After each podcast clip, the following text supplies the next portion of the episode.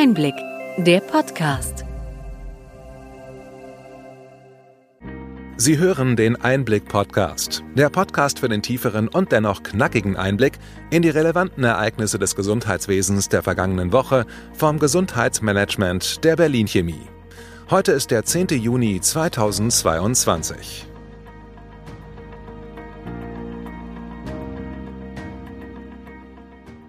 Welche Themen standen in dieser Woche im Mittelpunkt? Neue Details zum Fahrplan für das E-Rezept und Antworten auf viele Fragen liefert die Gematik jetzt auch im Internet. Karl Lauterbach lobte die Bedeutung der privaten Krankenkassen bei deren Jahrestagung. Die mahnten die Novelle der Gebührenordnung für Ärzte GOE an. Die Ungeduld im Gesundheitswesen steigt. Zentrale Gesetzgebungen im Gesundheitswesen wurden angekündigt und lassen auf sich warten. Streit um die weitere Vorgehensweise beim Infektionsschutzgesetz. Der Ton innerhalb der Ampelkoalition wird schärfer.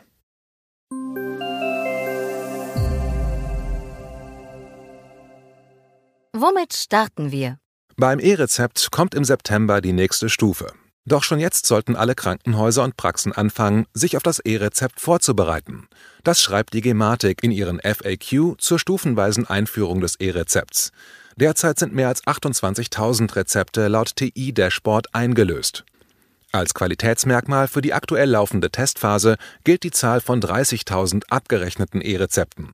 Also nicht nur eingelöste oder ausgestellte. Schwere offene Fehler im Prozess gibt es laut Gematik keine. Die Bewertung der Qualitätskriterien soll im August erfolgen. Der rosa Zettel, das Muster 16, kann weiter als Ersatzverfahren verwendet werden, wenn technische Umstände die Nutzung des E-Rezeptes nicht ermöglichen. Doch zunächst geht die Testphase in die nächste Stufe. Diese erfolgt schrittweise und ist zunächst freiwillig, betont Gematik-Manager Dr. Florian Hartke in einem Interview mit der Ärztezeitung. Das E-Rezept sei viel einfacher als die EAU, so Hartke weiter. Die Praxen sollen ausgiebige Hilfestellung erhalten. Es sei nachvollziehbar, dass nach den streckenweise frustrierenden Erfahrungen mit der Einführung der digitalen Krankschreibungen jetzt bei den Ärztinnen Vorbehalte gegenüber dem E-Rezept bestünden. Inzwischen ließen sich schon 85 Prozent der in den Praxen installierten PVS-Systeme um eine testfähige und vielfach auch schon ausgereifte E-Rezeptfunktion updaten. Der bundesweite Rollout soll zum Ende des ersten Quartals 2023 in allen Bundesländern und KV-Bezirken erfolgt sein. Ein problematisches Nadelöhr ist derzeit noch die komplizierte Anmeldung bei der E-Rezept-App der Gematik. Erste Krankenkassen rollen nun gemeinsam mit der Gematik ein Alternativverfahren aus, das die Anmeldung bei der App ohne Gesundheitskarte und ohne Smartphone mit NFC-Schnittstelle ermöglicht. Die vereinfachte Anmeldung erfolgt mittels elektronischer Identität. Das Verfahren ist von den gesetzlichen Kassen auch für die elektronische Patientenakte vorgesehen. Das neue Anmeldeverfahren soll bei insgesamt 87 gesetzlichen Krankenkassen eingeführt werden. Der Fahrplan für die GKV steht. Was passiert bei den privaten Krankenversicherungen in Sachen E-Rezept? Dort gibt es laut dem Verband der privaten Krankenversicherungen noch keinen verbindlichen Zeitplan. Allerdings soll das E-Rezept zusammen mit der elektronischen Patientenakte EPA eingeführt werden. Erste PKV-Unternehmen wollen Ende dieses Jahres mit einer EPA 2.0 mit erweiterten Funktionen wie einem Impf- und Mutterpass einsteigen. Viele neue Informationen zum E-Rezept. Das TI-Dashboard der Gematik zeigt tagesaktuell den Stand bei den digitalen Anwendungen, nicht nur die Zahl der eingelösten E-Rezepte. Die FAQ zum E-Rezept sind eines der Informationsangebote der Gematik. Wir haben beide Links in den Show Notes eingestellt.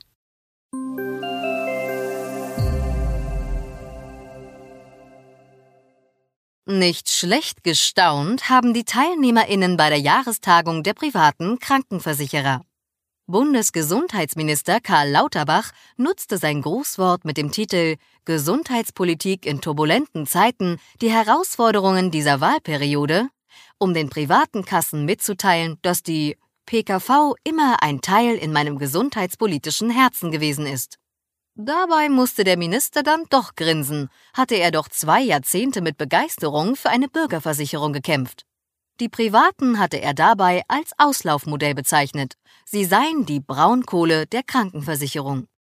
Die nun im Herzen des Ministers verankerten privaten Krankenversicherungen gaben Lauterbach bei dieser Gelegenheit einen Wunschzettel mit.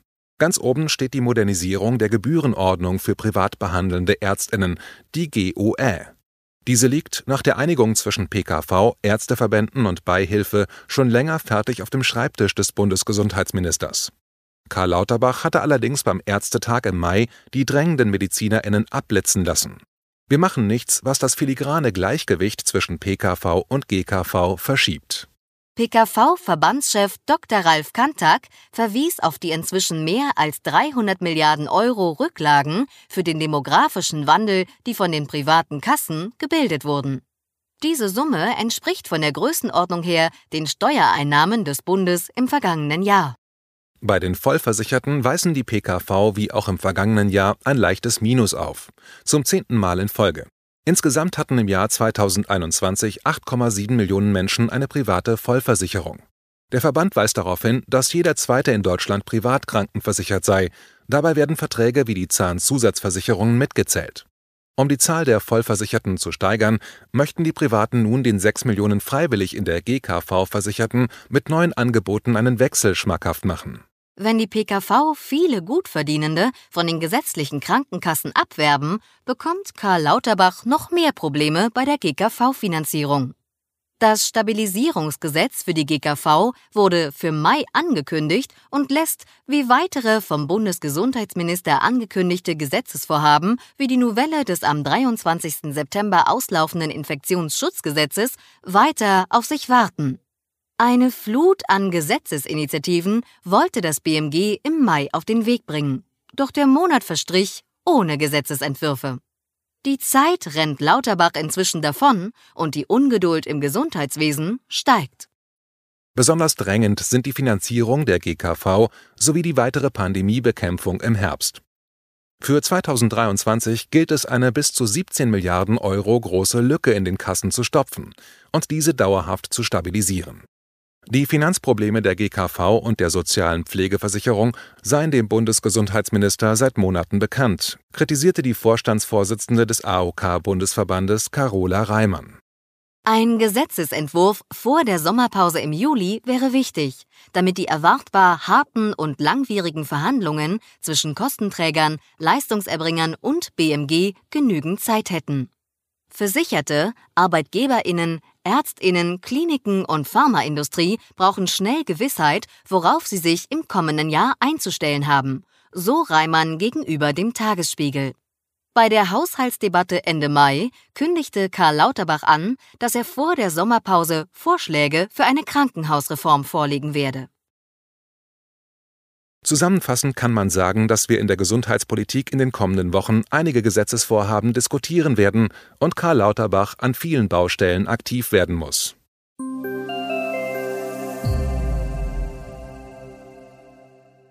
Nach zwei Jahren Corona-Pandemie werden wir nun vermehrt mit den Langzeitfolgen konfrontiert. Neben den Long-Covid-Betroffenen gibt es in Deutschland mehr als eine halbe Million Post-Covid-Erkrankte. 10 Prozent aller Covid-19-Erkrankten gaben an, länger als drei Monate an den Folgen ihrer Infektion zu leiden. Auch in Großbritannien und den Vereinigten Staaten gibt es eine hohe Zahl an Post- und Long-Covid-Fällen. Gesundheitliche Langzeitfolgen nach einer Erkrankung an Covid-19 können auch bei einem ursprünglich leichten Verlauf auftreten. Long-Covid, so die Bezeichnung des neuen Krankheitsbildes, kann den Lebensalltag der Betroffenen stark beeinflussen. Qualitätsgeprüfte Informationen für Long-Covid-Betroffene und deren Angehörige bietet das neue Long-Covid-Portal der Bundeszentrale für gesundheitliche Aufklärung und dem BMG. Dort werden auch Hinweise auf Unterstützungsmöglichkeiten und Empfehlungen für den Alltag zu finden sein. Weiter finden sich dort auch Informationen für Arbeitnehmerinnen und Arbeitgebende. Das Angebot wurde in Kooperation mit 13 Organisationen aus dem Gesundheitswesen, der Arbeitswelt und der Wissenschaft entwickelt. Das Portal finden Sie unter www.longcovid-info.de. Wir haben den Link auch in die Show Notes geschrieben. Die Umsetzung der einrichtungsbezogenen Impfpflicht beschäftigt inzwischen die Gerichte. Das Arbeitsgericht Bonn fällte ein Urteil, das für Beschäftigte, die keine entsprechenden Nachweise über Impfung oder Genesung vorlegen, nicht automatisch ein Beschäftigungsverbot gilt. Im Gesetz gibt es unterschiedliche Regelungen für Altbeschäftigte und Neueinstellungen. Bei Altbeschäftigten muss das zuständige Gesundheitsamt zunächst ein Betretungsverbot für die Einrichtung aussprechen.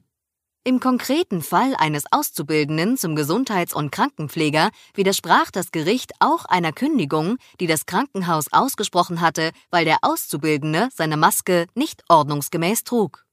Hier ist zunächst eine Abmahnung erforderlich. Die Impfpflicht für Personal in pflegerischen Einrichtungen trat im Dezember 2021 in Kraft und endet zum 1. Januar 2023. Bleiben wir bei der Corona-Pandemie. Die Debatte um Maßnahmen für den Herbst gewinnt zwischen den Koalitionspartnern an Schärfe. Die FDP pocht darauf, dass die im derzeit gültigen Infektionsschutzgesetz vorgesehene Beurteilung der Maßnahmen der vergangenen Jahre zuerst vorliegen sollte. Die Kommission der Sachverständigen übergibt das Ergebnis der Evaluierung am 30. Juni der Bundesregierung. Der Deutsche Städtetag hatte eine Anpassung des Gesetzes noch vor der Sommerpause gefordert, damit die Kommunen sich auf den Herbst vorbereiten können. Einige PolitikerInnen möchten dieses Gutachten nicht abwarten und drängen auf eine rasche Änderung des Infektionsschutzgesetzes, um für die kältere Jahreszeit gewappnet zu sein. Die KBV forderte die Ampelkoalition auf, vor der Festlegung neuer Maßnahmen die Wirksamkeit der bisherigen Schutzkonzepte zu überprüfen.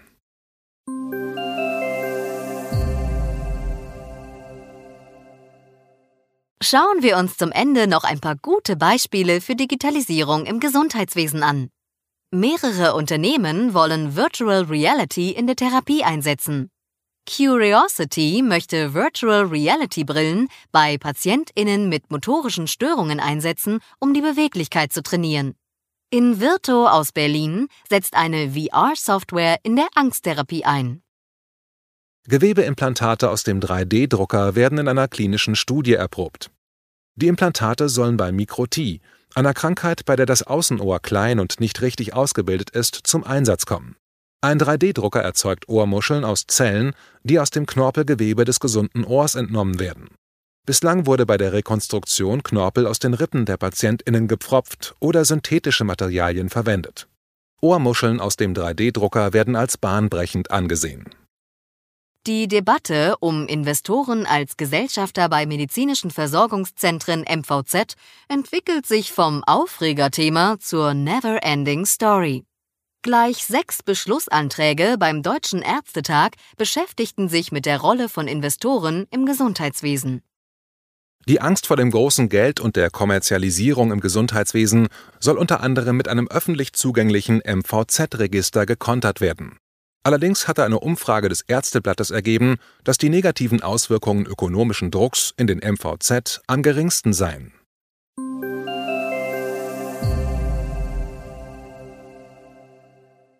Soweit unser Rückblick. Was für Themen bringen die kommenden Wochen? Die Debatte um die Rolle der medizinischen Versorgungszentren wird eines der zentralen Themen bei unserem 17. Kongress für Gesundheitsnetzwerker am 6. und 7. September in Berlin sein. Wir werden dort alle aktuellen Fragen im Gesundheitswesen mit hochrangig besetzten Panels und in Workshops diskutieren. In der kommenden Woche laden wir Sie ein, in einem Podcast vier Akteure des kommenden Kongresses kennenzulernen. Wir haben den Link zum Kongress in die Show Notes geschrieben. Hat Ihnen die breite und bunte Palette an Nachrichten und Informationen gefallen? Wir freuen uns, wenn Sie unseren Podcast weiterempfehlen und über Ihre Anregungen und Fragen. Schreiben Sie uns einfach an gesundheitsmanagement at berlin-chemie.de. Sie finden unsere Kontaktdaten auch in den Show Notes. Wir freuen uns, wenn wir am nächsten Freitag unseren Podcast mit Akteuren des 17. Kongresses für Gesundheitsnetzwerker präsentieren. In der gewohnten Form hören wir uns am 24. Juni wieder.